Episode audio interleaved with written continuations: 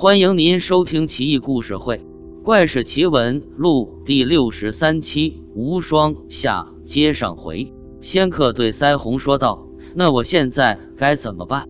天下这么大，我现在举目无亲，无处可去，如何是好？”停了一阵，又问道：“那么以前的那些仆人们，可还有在这里的吗？”只有以前给无双做使唤丫头婢女彩萍，现今依然在金吾将军王遂忠府上做事。仙客道：“看来今生今世是无法再见到无双的了。不过能见见彩萍，我死也无憾了。”他前往将军府上，以堂侄的礼节头次拜见王遂忠。把事情的经过原原本本都和这个素不相识的陌生长者说了。仙客还说愿用高价赎回彩萍。王将军听了他的故事以后，为他的真情感动，唏嘘不已，于是把彩萍给了他。仙客租了房子，与彩萍、腮红同住。当时腮红经常对他说道：“王郎君，你年纪也渐长了，也应弄个功名或者官职。”像你这样成天抑郁寡欢，成什么样子？王仙客此时才幡然悔悟般道：“您说的对，我是应该这样。”于是他又去王遂忠家，把自己的所想一股脑儿说给王听。王遂忠听了以后，就带着王仙客去见当时的京兆尹李奇运，向李他推荐。李就派仙客去做富平县尹，监管长乐驿站。就这样过了几个月。王仙客还是抑郁不乐。这一天，他在驿站听说宫中的太监押着三十名宫女去清扫皇陵，途中要在长乐驿住宿。待宫中那十辆毡车上的人全部下来之后，仙客转身对赛红说：“我听下人报告说，宫女选入内廷的大多数是官宦子女，我想恐怕无双也在里面。麻烦你为我偷偷看一看，可乎？”宫女有人好几千人，怎么会那么巧轮到无双？无碍，你只管去就行了。这个世界上常常会发生意想不到的事情。你先假扮成毅力，在帘外煮茶。王仙客说：“这是三千钱，这些茶具你要仔细认真的看守着，一刻也不要离开。一旦有什么发现，立即前来报告我。”赛红领命而去。可是那些宫女们又全在帘子里面，赛红又看不到人。到了晚上，也只能听见声音罢了。夜深人静，赛红正在洗刷器具、添柴续火，却不敢去睡。这时听到帘子里有人说道：“赛红，你怎么会知道我在这里？郎君他身体还健康吗？”说罢，低声哭了起来。赛红说道：“郎君现在主管着这个驿站。”今天因为感觉娘子可能会出现在此处，所以特地叫我来问候。无双又道：“我不能再多说话了，不如这样，明天待我离开后，你去东北方那格子中的紫色褥子底下取出书信送给郎君。”说完这些就走了。不一会儿，赛红听得帘子里面像菜市场一样喧闹，听说是有宫女得了疾病，领头太监要汤药要得很急。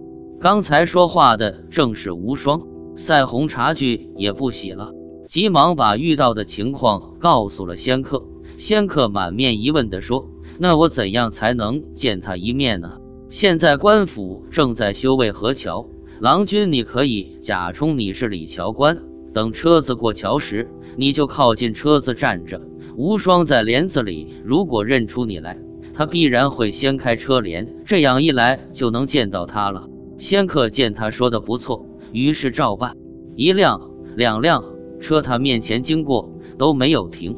第三辆车缓缓而来，王仙客齐告道：“快掀帘子！”果然，车经过时掀了帘子。仙客往内一看，这不是无双又是谁？多年来的日思夜想，多年来为他担忧，因而自己行销骨瘦，在这一刻，他百感交集。觉得只要能够在这生见到无双，一切代价都值。只要能够和他在一起。等这批宫女们离开驿站后，腮红果然在格子中的褥子下面找到了书信，送给了仙客。信是是五张花笺，上面全都是无双亲手写的字，还有泪痕。那些词句都十分悲切，叙述各个事情都详尽周到，让仙客看后只能含恨落泪。他叹气唉声不已，觉得自此以后自己是无缘再见无双了。他接着看信，在那封信结尾处，无双说道：“在宫里面，常听中史说富平县有个姓古的丫牙，是位愿意为人排忧解难的人。现在你能去求求他吗？”仙客看完信后，立即向府里提出申请解除义务，回去做员官。不久，申请批准之后，他便去寻访古丫牙。寻访许久，才知道。古先生不过住在乡下一个简陋的房子里。王仙客去拜访，见到了古先生。自此以后，古先生所提出的任何想法，希望得到什么，他都尽全力满足，丝毫不问为什么。赠送给古先生的各种颜色的丝织品以及珍宝玉石数不胜数。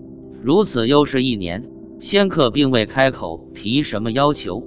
后来，仙客的官职任满。他便闲住在县里。这一天，古先生忽然来了，对仙客说道：“我古红不过是一介武夫，一个粗鄙寡陋的人。我也已经老了，还有什么用呢？感谢郎君对我竭尽情意，但据我这么久来观察郎君的用意，郎君必然是有什么事要求我办。我倒是有一片急人之难的心，也很感激郎君的大恩，情愿粉身碎骨来报答。”仙客听了这一番言语，哭着就往下拜，把事情的经过从头到尾全盘托给古先生。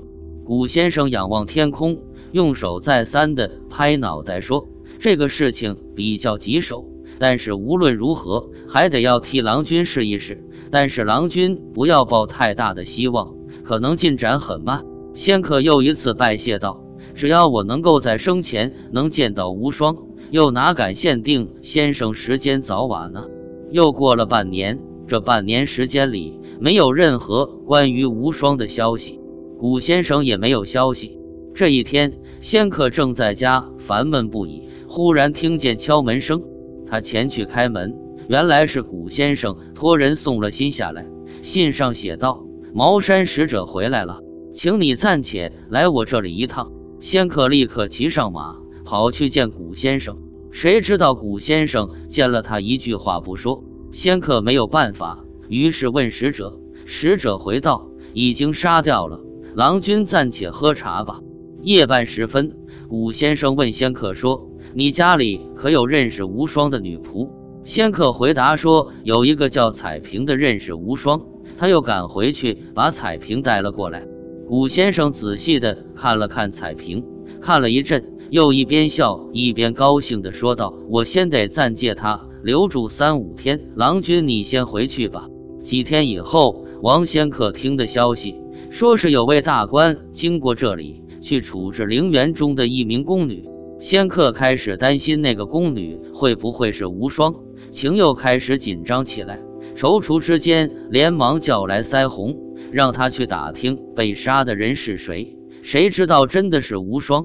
仙客痛哭出声，又哭天抢地惋惜道：“我本来是把全部的希望寄托在古先生身上，既然现在无双已死，我还能有什么办法呢？”悲伤不能自己，自是茶水不服。当晚夜已经很深了，恍惚中，王仙客听得一阵急促的敲门声，他踏拉着鞋开门一看，竟是古先生。古先生领来一程软轿进来，说道。这里面就是无双，虽然现在死了，但是心窝还是有些温度，他后天就会活过来。你到时候给他灌些汤药，记住千万要保密。说完就走了。仙客就把无双抱进格子，一个人伴着他到天明，未敢合眼。第三天早晨，无双身体开始有了热气，睁眼看见了仙客，哭了一声，又昏死过去。他连忙叫来古先生，两人一直抢救到晚上，无双才缓过气来。古先生又说道：“为今之计，只得暂时借用一下腮红。你先到房后挖个坑，等到那坑挖的较深之后，古先生抽出刀来，一把把腮红的头砍下，头落到坑里。仙客吓得浑身打颤。古先生说道：“郎君，你不要怕，我不会害你。现在为止，我已经完全报答了郎君的恩情了。前段时间，我听闻茅山道士有种药吃下去之后，人会立刻死去，但是三天之后却会活过来。我于是派人专程去要了一丸。昨天，我让彩萍假扮宦官，假传只说因为无双是逆党，赐给他这种药，令他自尽。”等尸体送到墓地之时，我又假托是他的亲朋故旧，然后用白匹绸缎赎出了他的尸体，而且一路上碰到的馆驿，我都一一送了厚礼，绝对不会出任何纰漏。至于茅山使者和抬那些抬软轿的人，我派人在野外就把他们处置光了。我为了郎君也要自杀，但是郎君不能再住此地了。我在门外为你准备了轿夫十人，马五匹，圈两百匹。到了五更天时，你就带着无双出发，然后就改名换姓，漂泊远方去避祸吧。古先生一口气说完，就举起了刀。仙客看到了，急忙去阻挡，但是已经迟了。古先生头身已经分离，仙客只得把古先生的头与身子合到一起埋葬。埋完后。天还蒙蒙亮，他就出发了。一行人经过四川、三峡，最后寄居于江陵的主公。他也多方打听，并没有收到关于京城不好的消息，因此就带着这些家眷回到了襄阳别墅。仙客与无双终于白头偕老，子孙满堂。无双生逢乱世，财产及人都被冲入官府，而仙客想娶她的志向。至死未曾改变，终于遇到并感动了古先生，用这么奇特的方法救回了无双。只是为了成全这件事，枉屈而死的人有十来个，最后艰难逃窜，才得以回到故乡。两人相濡以沫达五十年，真是奇闻也。